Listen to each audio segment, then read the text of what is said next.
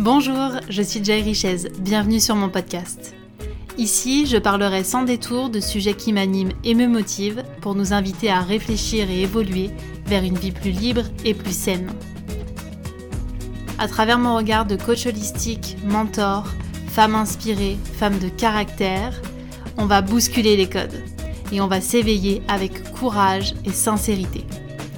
Ces deux vertus seront le leitmotiv de ce podcast pour avoir le cran de vivre une vie qui nous ressemble et arrêter les fausses excuses. Je vous souhaite une très belle écoute. Bonjour à tous et à toutes, bienvenue dans ce nouvel épisode. Aujourd'hui, on va parler de voyage, d'aventure et de courage. Si vous n'avez pas l'âme du voyageur, sachez que ça peut se caler à tous vos projets de vie, ce que je vais vous raconter ici. Je vais simplement me servir de mon expérience personnelle pour vous délivrer des messages importants.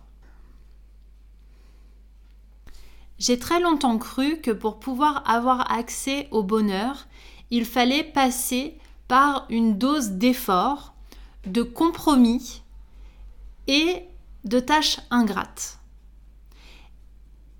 Je pouvais caler ce modèle à beaucoup de choses. Le fait d'obtenir un diplôme demandait beaucoup de travail, des nuits blanches et du stress.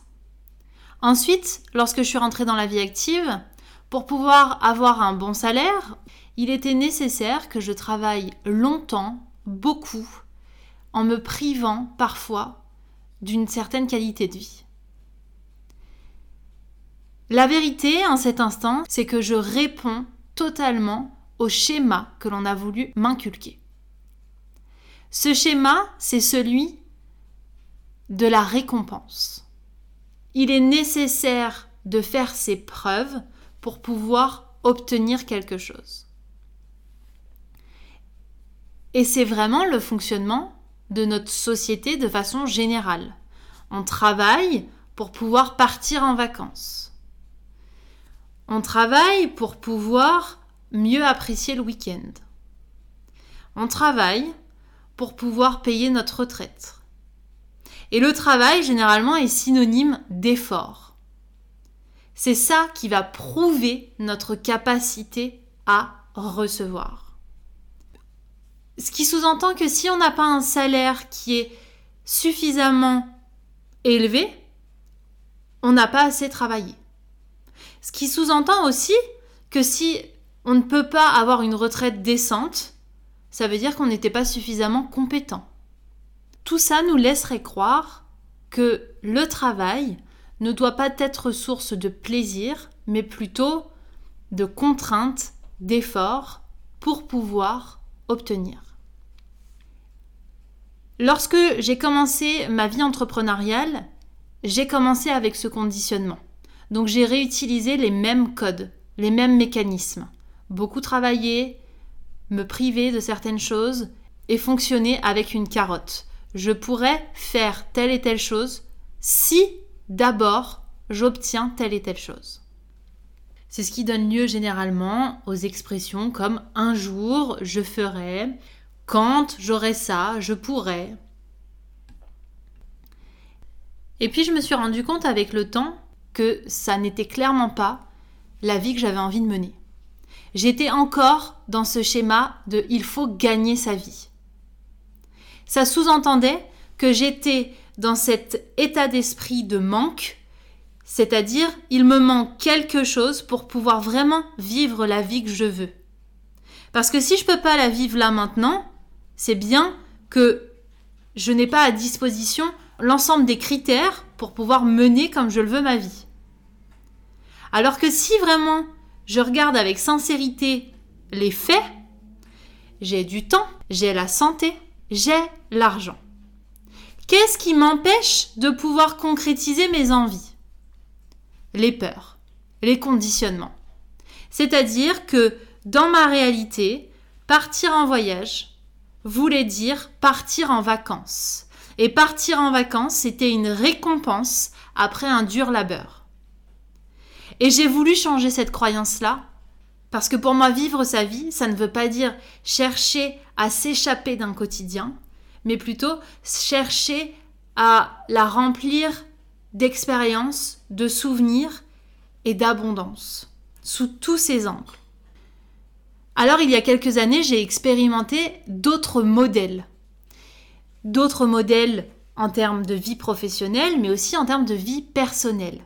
C'est-à-dire caler mon rythme de vie avec mes envies? Que ce soit en termes de rythme ou que ce soit en termes d'activité. Très souvent, on fait passer en priorité le travail et ensuite nos besoins. Et comme j'ai pu vous l'expliquer dans l'épisode sur les routines, l'idée c'était d'inverser les choses puisque j'avais bien compris que j'étais plus performante, plus efficace si je faisais passer mes besoins en premier. Ensuite, j'ai élargi les choses en me disant que je pouvais caler ce modèle-là à carrément un modèle en termes de structure. Alors j'ai testé le nomadisme, le fait de travailler ailleurs que chez moi. Et ça, je vous en ai déjà parlé dans l'épisode où j'étais en Thaïlande. Et l'idée, c'est de comprendre que tout peut se réinventer. Et que chaque chose que je pensais vraie avant peut totalement se déconditionner pour correspondre à ce que j'ai envie de vivre là aujourd'hui. Et la croyance qui restait encore, c'était celle que pour pouvoir partir, vivre autre chose qu'un quotidien, il était nécessaire d'avoir atteint les objectifs que je m'étais fixés. D'un point de vue projet, réalisation, concrétisation, d'un point de vue financier, d'un point de vue état d'esprit et d'un point de vue du temps aussi. Est-ce que j'ai le temps? Est-ce que je peux me permettre ça? Ça, c'était la croyance que je n'avais pas encore incarnée, transformée par des faits. Je me suis dit que je pouvais transformer ma vie en termes de modèle. Je n'étais pas obligée de fonctionner comme fonctionnerait un chien, à savoir, tu fais ça, tu as une récompense.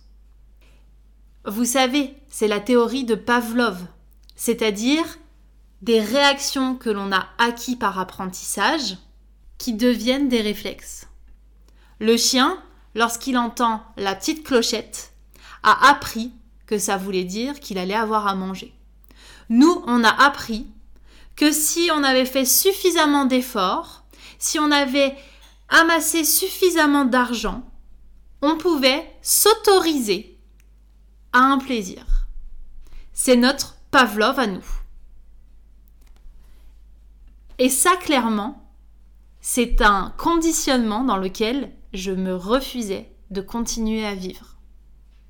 À ce moment-là, j'étais en plein apprentissage de mon intuition, c'est-à-dire que je cherchais à la développer et à la rendre consciente, parce qu'elle est là en permanence, mais on ne l'entend pas toujours avec justement notre brouhaha mental, nos peurs, nos doutes et nos conditionnements limitants.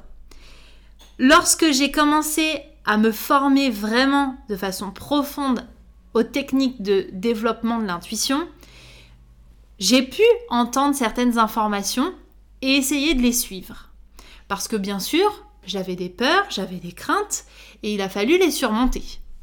Alors lorsque j'ai fait mon vision board, c'est-à-dire mon tableau de vision sur les six mois à venir qui concernent ce que j'aimerais réaliser et que c'est un voyage au Pérou qui est sorti, je me suis dit, on verra si je peux me le permettre.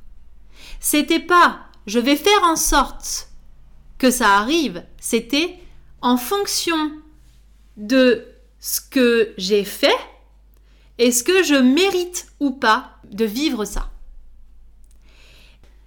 Et comme je suis ma première euh, coachée, la question qui m'est venue, c'est que ferais-tu si tu étais davantage courageuse?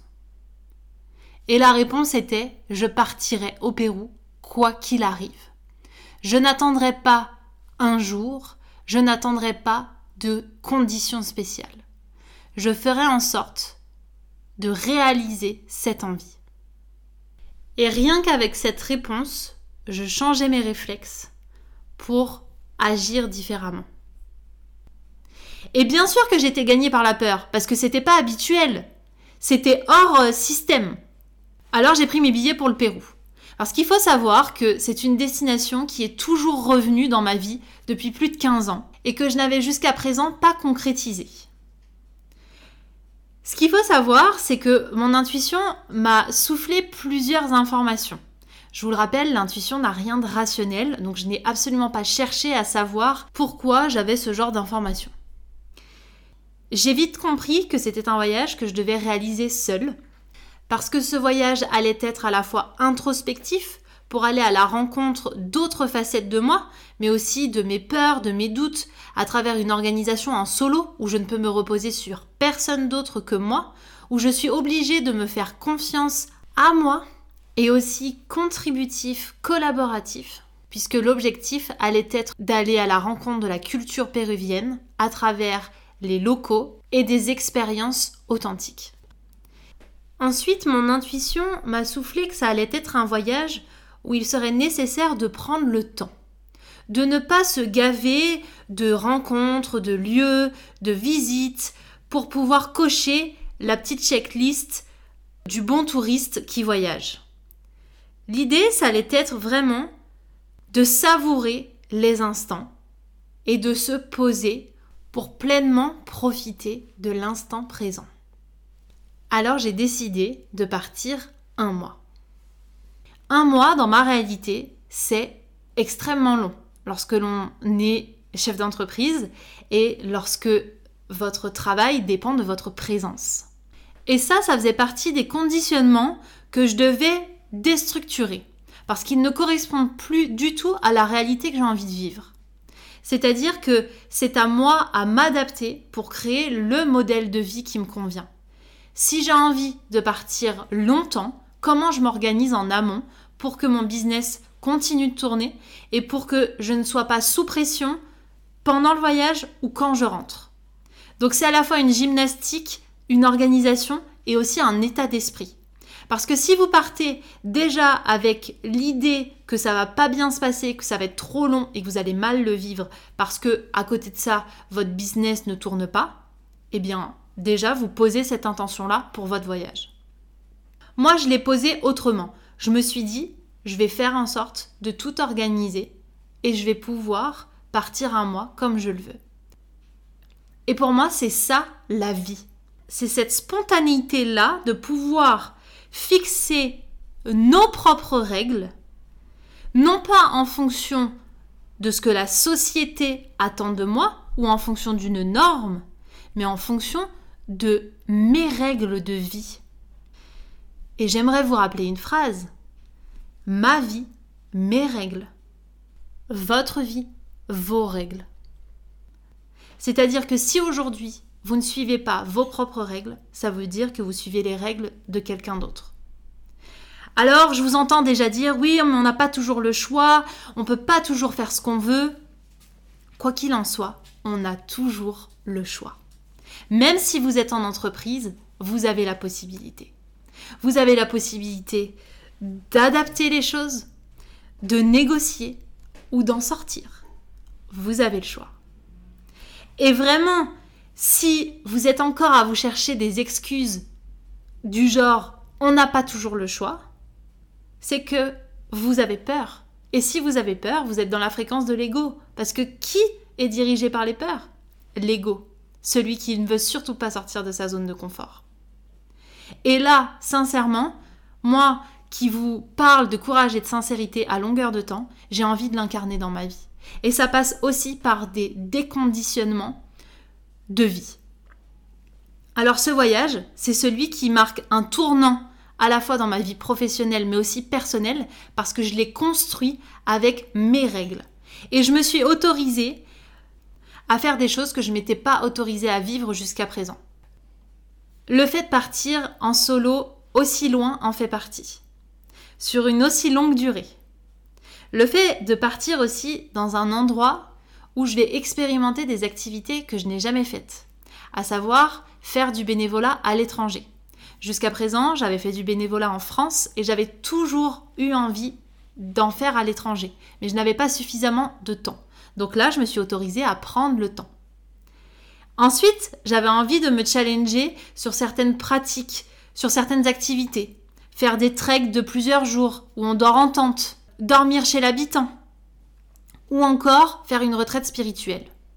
J'avais comme un cahier des charges qui allait venir me challenger, Là où j'allais aller à la rencontre de mon courage, mais aussi de la sincérité, parce que j'avais des peurs, j'avais des craintes qui avaient été nourries par ma culture de la méfiance. La méfiance vis-à-vis de l'autre, la méfiance vis-à-vis de moi et de mes propres capacités. Et aussi la culture du je n'ai pas le temps. Mais en vérité, on peut tous prendre le temps. Ça nous fait juste flipper de prendre le temps. Parce que ça veut dire qu'à côté de ça, on n'est plus dans le contrôle. Dans le contrôle de notre famille, de notre business ou autre. Finalement, on se rend compte qu'on est au service d'une sphère de notre vie. Généralement, notre sphère professionnelle. C'est notre sphère professionnelle qui prend toujours le pas sur tous les autres projets. Et là, l'idée, c'était d'inverser les choses et de me dire, Mamie Joy, quand elle sera vieille, est-ce qu'elle se souviendra de ce, cette année 2023 où en octobre elle est partie un mois et où elle a délaissé son business? Non, par contre, elle se souviendra du voyage qu'elle va vivre. Ça, c'est certain.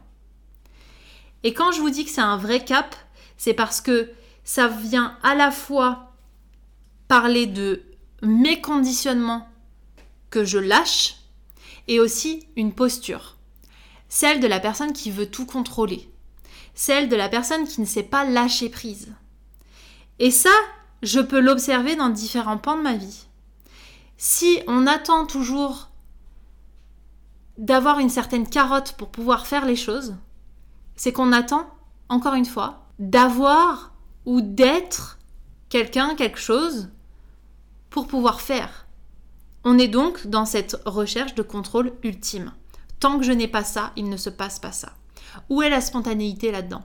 Où est la surprise de la vie? Où est finalement le lâcher-prise et le fait de faire confiance à la vie comme quoi elle n'est pas contre nous mais elle est avec nous? Parce que l'idée derrière ça, c'est que moi personnellement, j'ai longtemps cru que le bonheur se méritait. Que si on voulait vivre des choses joyeuses, il fallait forcément galérer à côté. Alors que ça, encore une fois, c'est juste un état d'esprit. C'est un conditionnement. Et si on s'autorise déjà à vivre depuis l'espace dans lequel on est épanoui, est-ce que vous ne croyez pas que ça permet de s'ouvrir à une abondance beaucoup plus belle et beaucoup plus saine, plutôt que d'être en mode je suis un chien qui attend la petite clochette. Parce que ce qu'il faut bien se rendre compte, c'est que quel que soit le projet, là je vous parle de voyage parce que c'est ce qui m'a amené à poser ces mots, mais si on s'autorise à vivre dans un espace où on est épanoui, joyeux, équilibré, c'est ça qui va nous permettre d'appréhender les défis de la vie. Bien sûr qu'il va y avoir des choses qui vont pas se passer comme prévu. Bien sûr qu'il va y avoir des peurs qui vont ressurgir. Est-ce que pour autant elles vont me figer? Non. Parce que je sais que ça fait partie du deal. Et que dans le deal, il y a vraiment non plus le il faut que je subisse des efforts pour pouvoir obtenir, mais plutôt j'obtiens. Et dans ce que j'obtiens, il y a aussi les aléas. Et ça change toute la donne. Puisque dans le fait de pouvoir raisonner comme ça, je m'autorise à vivre des choses que j'ai envie de vivre. Et c'est en vivant des choses qui me tiennent particulièrement à cœur que je deviens aussi plus courageuse, plus sincère, et donc que je deviens une version de moi qui correspond davantage à celle qui m'inspire. Et qui, par effet rebond, en inspire d'autres. L'autre point, c'est la notion de se faire plaisir. Je crois que de façon générale, on a peur de se faire plaisir. Que ce soit par un achat, que ce soit par une situation à vivre, que ce soit par des relations, on préfère choisir le chaos plutôt que le bonheur. Encore une fois, c'est ce que j'expliquais dans l'épisode précédent, il est plus confortable pour nous aujourd'hui d'être dans une situation où on fait des compromis, où on fait des efforts, où on s'adapte. Parce que la société fonctionne comme ça. Et j'ai envie qu'on crée ensemble un paradigme où on est dans une vie qui est tellement jouissive que ça donne envie à d'autres de nous rejoindre. Parce que est-ce qu'on peut juste se rappeler que réussir dans la vie, c'est pas obtenir, c'est pas cocher des petites cases, c'est vivre. Réussir sa vie, c'est la vivre pleinement. Et bien sûr qu'il va y avoir des choses qui vont se mettre en travers de notre route pour nous faire croire que non, c'est pas ça. Mais posez-vous la question, fondamentalement, de quoi vous vous souviendrez sur votre lit de mort? Est-ce que vous vous souviendrez de cette peur de ne pas avoir suffisamment d'argent ou de cette audace que vous avez eue de faire les choses et de, de voir comment vous pouvez faire pour répondre à des insécurités que vous avez en vous? Prenons l'exemple justement de l'aspect financier, qui me semble hyper intéressant et que j'aborderai dans l'épisode sur l'abondance grâce à mon défi des 100 jours. On pourrait très bien voir les choses de façon classique. Et par classique, j'entends la norme, tout ce qui nous est véhiculé de façon générale, par les médias mainstream, etc. On s'octroie des vacances lorsqu'on a une rentrée d'argent suffisante. Donc notre rapport à l'argent, c'est je donne de mon temps, de mes compétences et je reçois un salaire. L'argent, c'est la carotte. Est-ce qu'on pourrait pas plutôt raisonner autrement? Je fais quelque chose qui me fait plaisir et je vais trouver des solutions si je n'ai pas les finances qui me le permettent. Si et seulement si cette envie découle d'un élan du cœur, pas d'un besoin de remplir un vide. Si l'idée c'est de fuir un quotidien qui ne nous convient pas, c'est de pouvoir remplir un vide viscéral qu'on n'arrive pas à appréhender, là on est plutôt dans une fuite de notre part d'ombre plutôt que dans le fait de venir nourrir nos élans du cœur. Faites la distinction entre finalement on nourrit la part d'ombre ou la part de lumière. Si on imagine qu'il existe un potentiel infini de solutions pour pouvoir répondre à nos besoins, vous voyez l'ouverture que ça crée. Ça veut dire que tout est possible. Et ce n'est pas depuis un espace utopique que je vous dis ça. C'est depuis un espace d'ouverture. Parce que lorsque on fonctionne par condition, par méritocratie, on est dans la fermeture on ne s'ouvre pas à d'autres possibilités. Alors que lorsque on raisonne en je vais faire quelque chose qui vient me nourrir profondément, qui découle de mon courage et de mon élan du cœur, on envoie déjà un message, une intention beaucoup plus puissante, beaucoup plus ouverte à ce qui nous entoure, à l'univers, qui dit je me fais suffisamment confiance, je fais suffisamment confiance à la vie pour pouvoir vivre quelque chose qui me tient à cœur.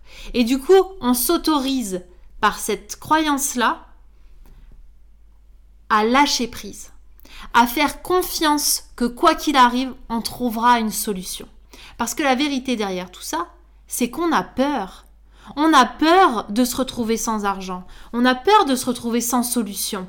On a peur de pas y arriver, de pas être capable de pas s'en sortir. Est-ce que vraiment ce genre de pensée, c'est aidant?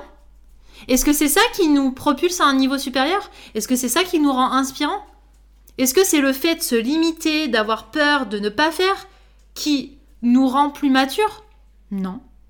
C'est le fait d'oser, c'est le fait d'y aller quand même.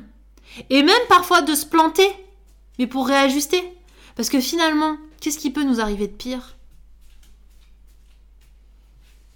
Ce qui peut nous arriver de pire, c'est de nous confronter à notre peur et nous rendre compte qu'on va trouver une solution. Parce que vous savez, les personnes qui généralement vivent le pire sont les personnes les plus résilientes. Pourquoi? Parce qu'elles ont compris ce mécanisme, à savoir j'ose et je vois ensuite. Et nous, en tout cas si vous êtes comme moi, on est dans un conditionnement de J'attends de voir les résultats avant de me permettre d'oser. et du coup, on est en fermeture par rapport à la vie.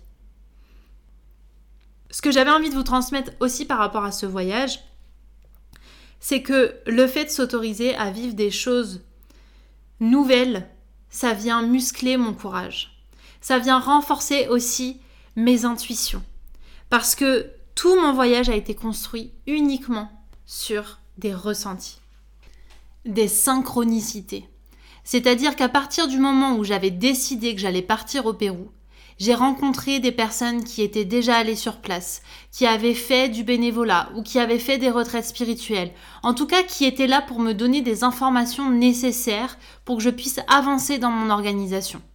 Et ça a été assez fabuleux de constater que tout s'imbriquait de façon hyper fluide et que là où j'avais des doutes, la vie me proposait des réponses.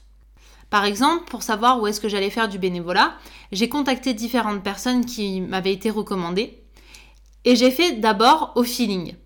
Et puis pour ceux où j'avais un doute, j'ai laissé un peu de côté en me disant OK, la réponse viendra d'elle-même. Et je vous confirme que quelques jours plus tard, j'ai reçu des messages de différentes personnes qui me conseillaient tel ou tel endroit ou qui ne me conseillaient pas tel ou tel endroit. Et en fonction de ça, j'ai recoupé avec mes ressentis et c'était totalement cohérent.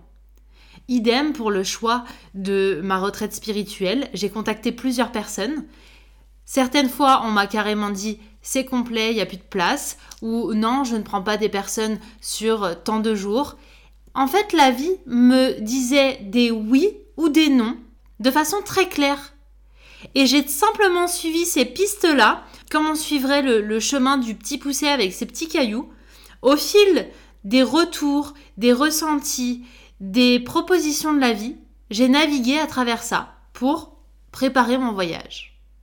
Et aujourd'hui, les personnes que je vais rencontrer au cours de ce séjour, je sais pertinemment que si je les rencontre, c'est pour une raison.